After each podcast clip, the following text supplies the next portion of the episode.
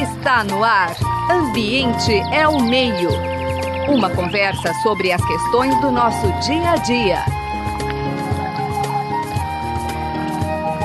Ambiente é o meio.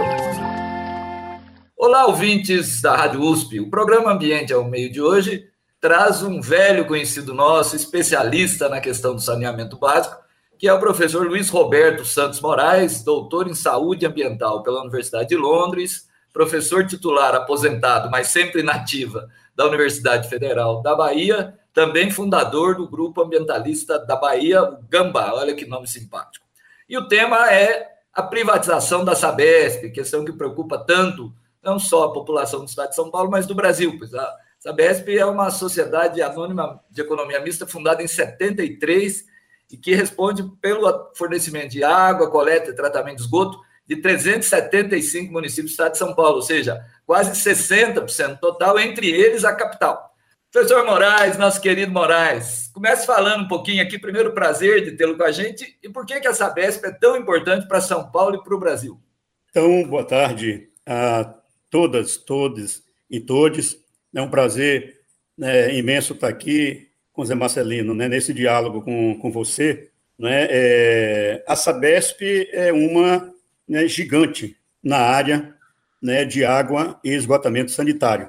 Né, a Sabesp, como você bem falou, é uma sociedade de economia mista, fundada em 1973 pela Lei Estadual 119 de 1973 e controlada pelo Estado de São Paulo, que possui 50,3% de seu capital social sendo as demais ações negociadas nas bolsas de valores de São Paulo, né, no segmento Novo Mercado, ou seja, 34,4% em 31 de dezembro de 2021, e de Nova York, na forma de América Depositário Recept Nível 3, 15,3% também em 31 de dezembro de 2021. A empresa hoje possui né, em cerca de 12 mil funcionários, presta serviços públicos de água e esgotamento sanitário, né, é, o que inclui principalmente o abastecimento de água, aí vai desde a captação, né, o manancial, a captação, né, adução, né, depois o tratamento, depois a reservação e distribuição, entendeu, da água, bem como também né, a coleta, né, depois a, o transporte, né, depois o tratamento né, e a disposição final dos esgotos sanitários, bem como atividades acessórias a tais prestações.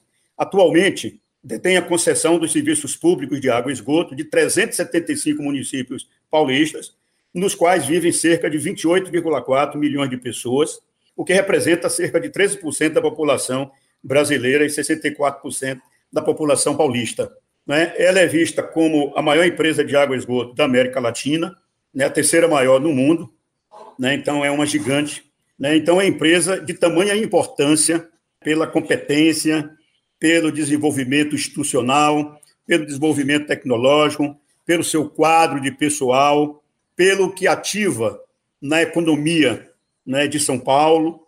Né? É, então, uma empresa de um porte desse, né, exemplo para todos nós, entendeu, aqui no Brasil, né, é, gera uma temeridade a gente ver um movimento no sentido de privatizar né, a Sabesp a gente sabe de que as propostas de governos, né, liberais ou neoliberais, é de cada vez mais atender aos interesses né, rentistas e do mercado, né, é, e aí entra o capital, entendeu, financeiro, né, as instituições financeiras de forma, entendeu, pesada nesse, entre aspas, mercado né, da água, é, e isso pode gerar né, diversas consequências para a população paulista né, até mesmo para a economia, entendeu, paulista, né? Então a gente fica, né, num sentimento é, assim de muita apreensão em relação a essa agora, né, com a aprovação da, do projeto de lei pela Assembleia Legislativa de São Paulo, eu vou comentar um pouco à frente, né? É, diversos vícios que foram, que foram praticados na tramitação né, do projeto de, de lei e sua aprovação, a gente é, fica assim, né, bastante preocupado em relação ao impacto socioeconômico ambiental que pode ser causado com essa privatização da Sabesp. Eu que estudo essa questão já há algum tempo e que acompanho a nível mundial Inclusive, eu queria colocar para os ouvintes um, um site extremamente importante para que as pessoas possam acessá-lo né, e no site buscar né, num banco de dados fenomenal que eles têm, capitaneado pelo Instituto Transnacional, a TNI, é, sediado na Holanda, mas também com o apoio da Universidade né, de Greenwich, na Inglaterra, no Reino Unido, e mais diversas outras entidades que contribuem né, para o que a gente chama do futuro é público. E aí o site é www.futures, é public, public futures.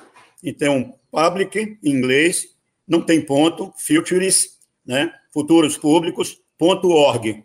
Né? Então, esse site dá para a gente ter uma ideia, né, no mundo inteiro, como é que está o processo, ao contrário, o processo de reestatização, de desprivatização, de remunicipalização dos serviços de água e esgoto e de outros serviços públicos de tamanha importância.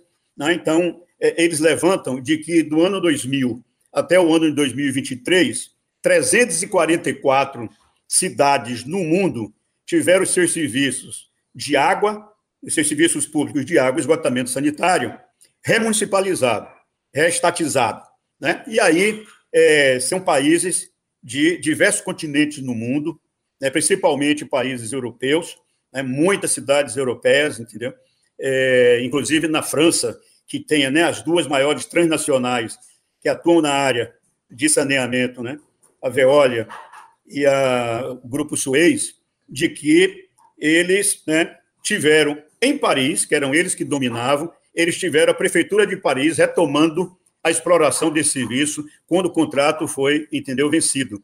Então, não houve interesse da prefeitura de renovar com eles, né? Um ficava com Paris Norte, outro ficava com Paris Sul, né? E em face de todos os problemas apresentados durante o período que eles exploraram esses serviços, contratos né, feitos e não cumpridos do ponto de vista dos investimentos compromissados, né, é, aumento da tarifa da prestação dos serviços, gerando uma reação da sociedade muito grande né, e de uma pressão sobre os candidatos à prefeitura, principalmente os candidatos mais progressistas, né, e um deles ganhou a eleição, e logo após, entendeu, vencer a eleição, retomou né, para o município. E esse é, muito, é, um, é, um, é um quadro assim, muito simbólico, né, porque essas duas transnacionais são as maiores do mundo.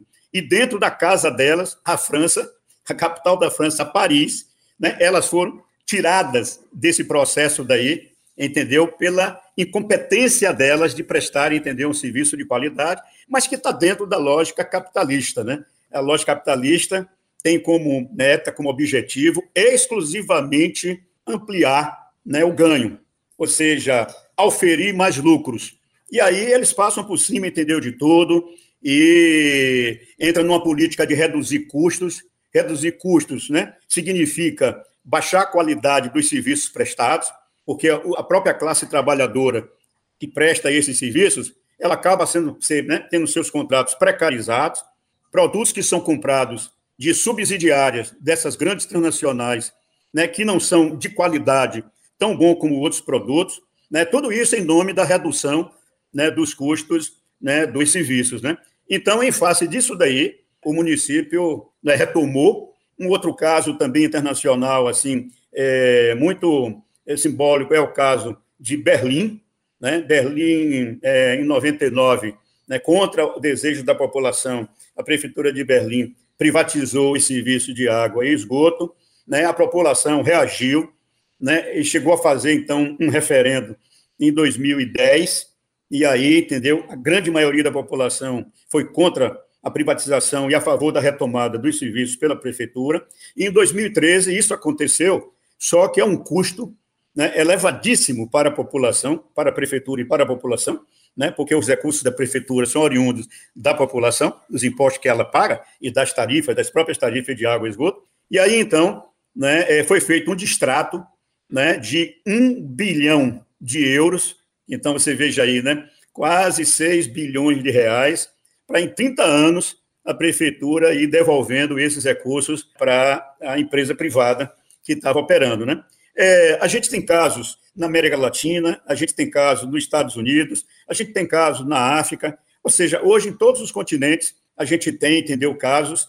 E, segundo essa pesquisa do TNI, né, do TNI, do Instituto Transnacional, né, chega nesse período de 2000 a 2023 a 344 cidades, entendeu, no mundo, né, que retomaram, restatizaram né, os serviços, né?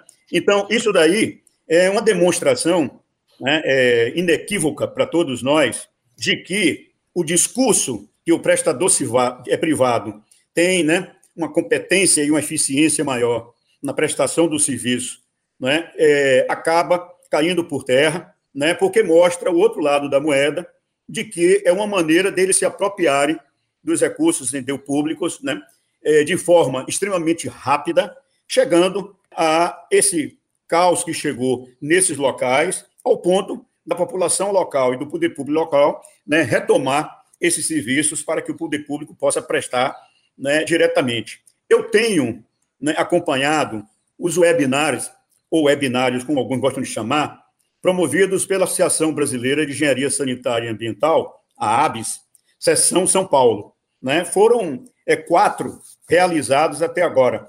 Né? O primeiro foi em 15, desculpe, em 5 de dezembro do ano passado, com a secretária de Infraestrutura, né, Meio Ambiente, Infraestrutura e Logística do Estado de São Paulo, a Natália Rezende, numa visão e num discurso de defesa integral do, do projeto de lei do governo. Nessa data, ele não tinha né, ainda sido votado, aprovado e sancionado.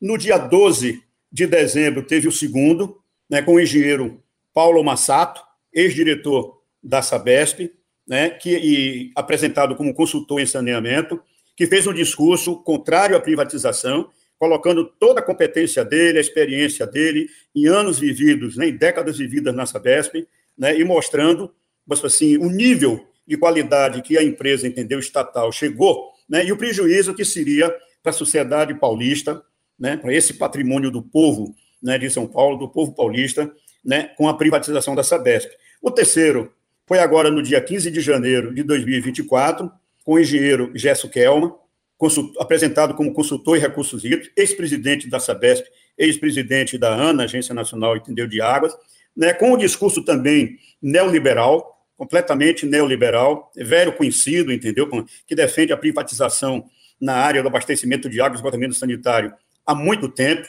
é, sempre filiado né, ao PSDB, sempre assessores de deputados e senadores do PSDB, assessorou né, o senador Tasso Gereissati quando da tramitação do projeto de lei que veio gerar, então, a Lei 14.026 de 2020, né, durante o governo Bolsonaro. É, e agora, no dia 31, bem recente, então, né, o jurista Rubens Naves, né, que é bastante conhecido na área de saneamento, atua, entendeu, na área jurídica, né, mais voltado também para a área de saneamento, né, que é, fez também um discurso contrário à privatização. Ele já havia, inclusive, é, se pronunciado em relação a isso daí numa matéria na Folha de São Paulo. A Folha de São Paulo entrevistou quem defendia a favor e quem defendia contra, e tem uma matéria com ele na Folha de São Paulo de 23 de 12 de 2022, em que ele defende contra a privatização da Sabesp, colocando né, todos uns argumentos, que são argumentos né, importantes e que mostram de que é um retrocesso né, para a empresa ela ser, entendeu, privatizada. E o impacto que isso pode gerar, ainda mais com esse discurso da universalização, né, de levar praticamente água para 100% da população, esgotamento sanitário coletado e tratado também para quase né, 100% da população, né, é, a Lei 14.026, né, ela estabelece para 2033 como meta 99% do abastecimento de água da população e 90% para coleta e tratamento de esgotos. E isso daí precisa ser analisado de maneira mais pormenorizada, embora a maioria dos municípios atendidos pela Sabesp já tenha o abastecimento de água praticamente universalizado e o esgoto relativamente próximo disso daí. É, então, os é, indicadores, entendeu, da Sabesp são muito bons em relação, entendeu, a isso. O nível de investimento da empresa é excepcional. Então, o, o porquê de ir buscar? Né? Minha compreensão é de que é uma questão né, meramente ideológica. Né? O atual governador do estado de São Paulo é do Partido Republicano. O que ele puder de privatização né, fazer nos órgãos, nas empresas de São Paulo, ele vai fazer. E a Sabesp é uma galinha dos ovos de ouro, entendeu? Entregar a Sabesp né, para as empresas privadas, entendeu? Pom? Né? É, e aí, quando você começa a ouvir as justificativas colocadas para né, a privatização, é um discurso que a gente consegue desmontar ponto por ponto. Então, tipo, é, a, a gente, com a privatização, buscando né, sócios privados, a gente vai ter condição de antecipar a universalização. Então, essa palavra mágica, que para mim foi de 2020 para cá prostituída pelas empresas privadas aqui no Brasil, a gente precisa né, resgatar, discutir mais profundamente o que é universalização dos serviços públicos no Brasil, e, em particular, dos serviços públicos de abastecimento de água e de esgotamento sanitário, porque pense, Marcelino, né, numa, é, num estado, ou mesmo, vamos pensar no município, né, no município em que você tem a sede municipal, você tem o interior do município, muitas vezes denominado pela gente da área rural do município, né, a gente chama os povos do campo, da floresta e das águas, as pequenas cidades, né, as pequenas sedes municipais, é, que são realidades completamente diferentes né, de uma cidade de médio, grande porte, entendeu? E que precisam ser tratadas do ponto de vista de como universalizar esses serviços, né, para né, se conseguir, desde a tecnologia apropriada àquela realidade social, ambiental, econômica, institucional né, do local, né, se, se colocar uma melhor solução para aquela realidade. A gente não pode padronizar, porque as realidades são bem, entendeu, diferentes. E aonde é que se encontra o déficit da cobertura dos serviços públicos de água e de esgotamento sanitário no Brasil. É principalmente nas periferias das grandes cidades, nos pequenos municípios e nos povos do campo, da floresta e das águas. Ou seja, na população que tem baixa capacidade de pagamento por esse serviço. População essa que não é a população que interessa ao negócio das empresas privadas. Então, é uma contradição entendeu? Você colocar um discurso de que né, privatizar o serviço, você vai acelerar a universalização. E eu não estou ainda né, é, considerando aí, que eu acho que a gente tem que considerar, para toda a população que tem direito à água e esgotamento sanitário, e essa foi uma luta de 33 anos a nível mundial, para chegar em 28 de julho de 2010, a ONU finalmente, com 122 votos, favoráveis, inclusive do Brasil, e 41 abstenções, mas nenhum voto contrário, a ONU reconhecer o direito à água e ao esgotamento sanitário como direitos humanos, entendeu? Essenciais. E aí, isso extrapola do domicílio e vai para além do domicílio. Então, a população que trabalha na rua, os ambulantes, os catadores de materiais reutilizáveis e recicláveis, os feirantes de rua, todos eles têm direito à água né, do ambiente de trabalho ali, Todos eles têm direito a um banheiro para fazer necessidades fisiológicas dele. Aí a gente pode pensar também nos presídios, na cobertura de água e de esgoto para as pessoas que estão, entendeu, nos presídios, nas escolas, nas unidades de saúde. Né? Então, é necessário de que a gente amplie essa visão, esse conceito né, de universalização, para esse utilizado né, pela grande mídia, contribuindo com o lobby das empresas privadas e dos grupos financeiros que só visam a lucratividade e que estão interessados é nas cidades de médio e grande porte, para ali eles pegarem esses sistemas de água e sistemas de esgoto, como os que a Sabesp, entendeu, tem implantado, que, que precisa muito pouco para chegar a 100% da população domiciliar, e eles passarem, entendeu, a atender. Longe para eles a discussão, né? você viu durante o período da pandemia o sufoco que foi para poder oportunizar a população em situação de rua o acesso à água né, e aos banheiros públicos. E aí, São Paulo, a cidade de São Paulo, desenvolveu, por pressão de diversas organizações da sociedade civil, de partidos né, mais centro-esquerda e esquerda, né, é, uma pressão para poder essa população ser efetivamente atendida. A gente vê aí o padre né, Júlio Lancelotti, né, com o trabalho dele né, junto à, população em situação de rua, mostrando a importância né, e pressionando nessa direção. Isso daí também está dentro da universalização do serviço. Então, quando a gente fala em passar né, em passar para uma empresa privada a prestação do serviço, o foco ele muda completamente, o foco é somente de chegar ali onde já tem o serviço, onde mora a população que tem capacidade de pagamento da tarifa no final do mês, e ele então prestar o serviço para essa população. E os excluídos, atualmente, continuarem, entendeu, excluídos. A gente está vendo isso com a privatização da SEDAI, da Companhia de Água e Esgoto do Rio de Janeiro, né, quando ela foi privatizada, é, se, se, chegou a fazer na, no município do Rio de Janeiro, dividiu o município em quatro pedaços e pegou cada pedaço desse e juntou a outros municípios do estado do Rio de Janeiro para viabilizar um bloco que desse suporte, entendeu, por,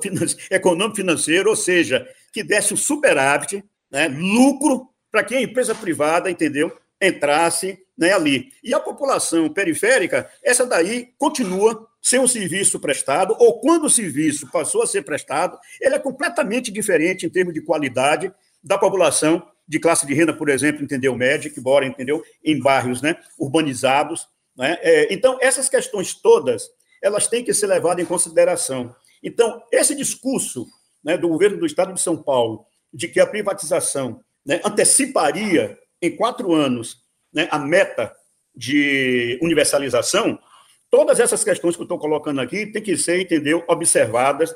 É, e não necessita, entendeu? Não necessita disso daí, porque a Sabesp tem uma competência e tem né, um investimento que tem sido feito anualmente e gradativamente está ampliando com qualidade a prestação dos serviços para a população nos municípios que ela entendeu atende. O buraco no meio rural ele é monstruoso. Né? A política de saneamento, muitas vezes, considerado somente o abastecimento de água e o esgotamento sanitário, e não os outros dois componentes do saneamento básico, como a drenagem e o manejo de águas pluviais e a limpeza urbana e manejo dos resíduos sólidos, né? a gente tem visto né, de que, né, nesse processo, o atendimento né, à população ela tem, entendeu, cidade, mas no meio rural precisa ser formalizada enquanto uma política pública mesmo. São Paulo, como é de São Paulo, o estado mais desenvolvido economicamente no Brasil, não tem ainda concluído e aprovado um plano estadual de saneamento básico que consta na Constituição do Estado de São Paulo. Ou seja, pense uma Sabesp privatizada, qual é o instrumento de planejamento para essa empresa, entendeu, privada? Se você não tem um instrumento de planejamento estabelecido, oriundo de um processo participativo, aprovado pela Assembleia Legislativa, entendeu, de São Paulo, para que o Estado de São Paulo venha, então, a implementá-lo, venha implementar as ações. Então, quer dizer, é, tem lacunas, e eu não sei a pergunta que você iria me iria fazer, mas o processo, eu queria falar um pouco sobre o processo, né? Foi um processo atropelado, né? Atropelado entre a chegada do projeto de lei na Assembleia Legislativa, né? datado de outubro do ano passado, e a aprovação em tramitação de urgência, sem grande discussão na Assembleia Legislativa, com uma ausência de atores completamente importantes nessa discussão, Tribunal de Contas do Estado de São Paulo, Tribunal de Contas dos municípios, Ministério Público do Estado de São Paulo, cadê? As organizações da sociedade civil não participaram em nada desse processo. O governo do Estado manda um projeto de lei, né, manda o projeto de lei, e antes do projeto de lei, contrata uma empresa com dispensa de licitação, né, uma contratação questionada, inclusive, entendeu, na justiça. A empresa elabora um primeiro né, documento de qualidade extremamente questionável. Esse documento não chega às mãos dos deputados para apreciarem nas comissões da Assembleia Legislativa, ok? Então, um processo assim, flash, super rápido. É, no final do ano, como se dizendo, né? A gente tem que ter essa marca aqui no primeiro ano desse governo neoliberal, aprovar a privatização da Sabesp, para a gente mostrar para a sociedade de que essa é a linha de atuação, entendeu, da gente. Né? E aí, também, é, de maneira lamentável, o que aconteceu em termos das emendas que o governo do Estado, as emendas voluntárias que o governo do Estado disponibilizou para todos os 62 deputados que votaram a favor e você deve se lembrar, a mídia, né? É, os canais de televisão né, mostraram também, e a mídia como um todo, o conflito que aconteceu no dia da apreciação e votação na Assembleia Legislativa, né, com a polícia baixando o sarrafo na população presente, né, pessoas de diversas né, origens, pessoas de diversas eh, organizações da sociedade civil, de diversas instituições. Quatro foram presos pela polícia, e aí depois todo um trabalho para poder remover eles, né, e as emendas com os deputados que votaram a favor, 63 votaram a favor, um votou, entendeu, contra, da base do governo, e a oposição inteira né, não votou para o plenário da Assembleia para poder votar, porque com o uso de gás lacrimogêneo, com o uso né, daquele spray de pimenta, o ambiente ficou com baixa salubridade e podendo prejudicar a permanência ali também dos próprios deputados. Tem deputados idosos, tem deputado, entendeu? Uma deputada que está grávida, está tá grávida, entendeu? Ou seja, né? E aí eles né, não votaram. E aí o placar que foi mostrado para a sociedade é que né, 62 deputados né, votaram a favor, um votou contra no plenário, o restante não votou, que seria, tipo assim, os deputados da oposição. Então, isso mostra, pelo próprio processo, porque se não tivesse, se tivesse, né, se fosse um processo com lisura, entendeu? Um processo democrático de discussão, um processo em que a sociedade e as instituições pudessem participar, nada disso certamente teria, teria acontecido. E eles obtiveram ah, o projeto de lei aprovado, o governador sancionou no dia 8 de dezembro a lei 17.853, né, que é a, a lei, ela está aqui na, na minha mão, né, a lei ela tem 10 artigos, né, e aí é terrível, entendeu? Né, São Paulo ter chegado a esse ponto. Moraes, é, é, entrevistá-lo é, é, um prazer e é um desafio, porque você domina o assunto. Infelizmente, o nosso tempo realmente foi atingido, mas eu acho que você mostrou pontos centrais do processo, quer dizer, inclusive sendo um especialista mundial na área, referência no Brasil, na América Latina, quer dizer, trazendo para a população do estado de São Paulo o grande risco que passa. Então, o que a gente espera é que quer dizer, sejam tomadas medidas, né, seja do ponto de vista do judiciário, da ação do Ministério Público, para reverter um processo que claramente não cumpriu né, os cânones mínimos né, do que se espera do Estado de Direito. Eu só posso lhe agradecer e dizer que estamos aqui sempre abertos, né? Eu sei que você passou por um processo de cirurgia, então pronto restabelecimento. Obrigado, e, e, e só agradecer. Muito obrigado. Só queria, só queria colocar para você uma questão que eu acabei não colocando é de que o Diretório Estadual do Partido dos Trabalhadores deu entrada de uma ação direta de constitucionalidade, tem 37 páginas essa ação, está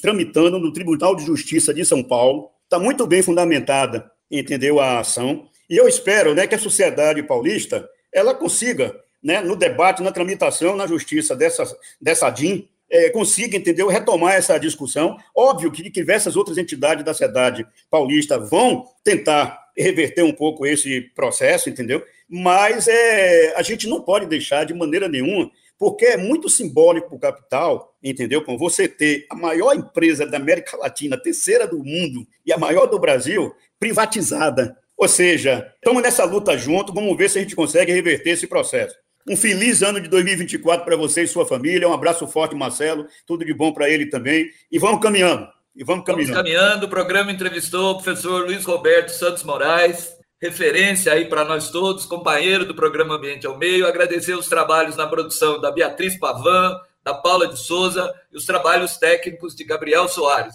Um abraço para todos e um bom ano. Você acabou de ouvir Ambiente é o Meio. Produção e apresentação: José Marcelino e Marcelo Pereira. Música tema: Evandro Navarro.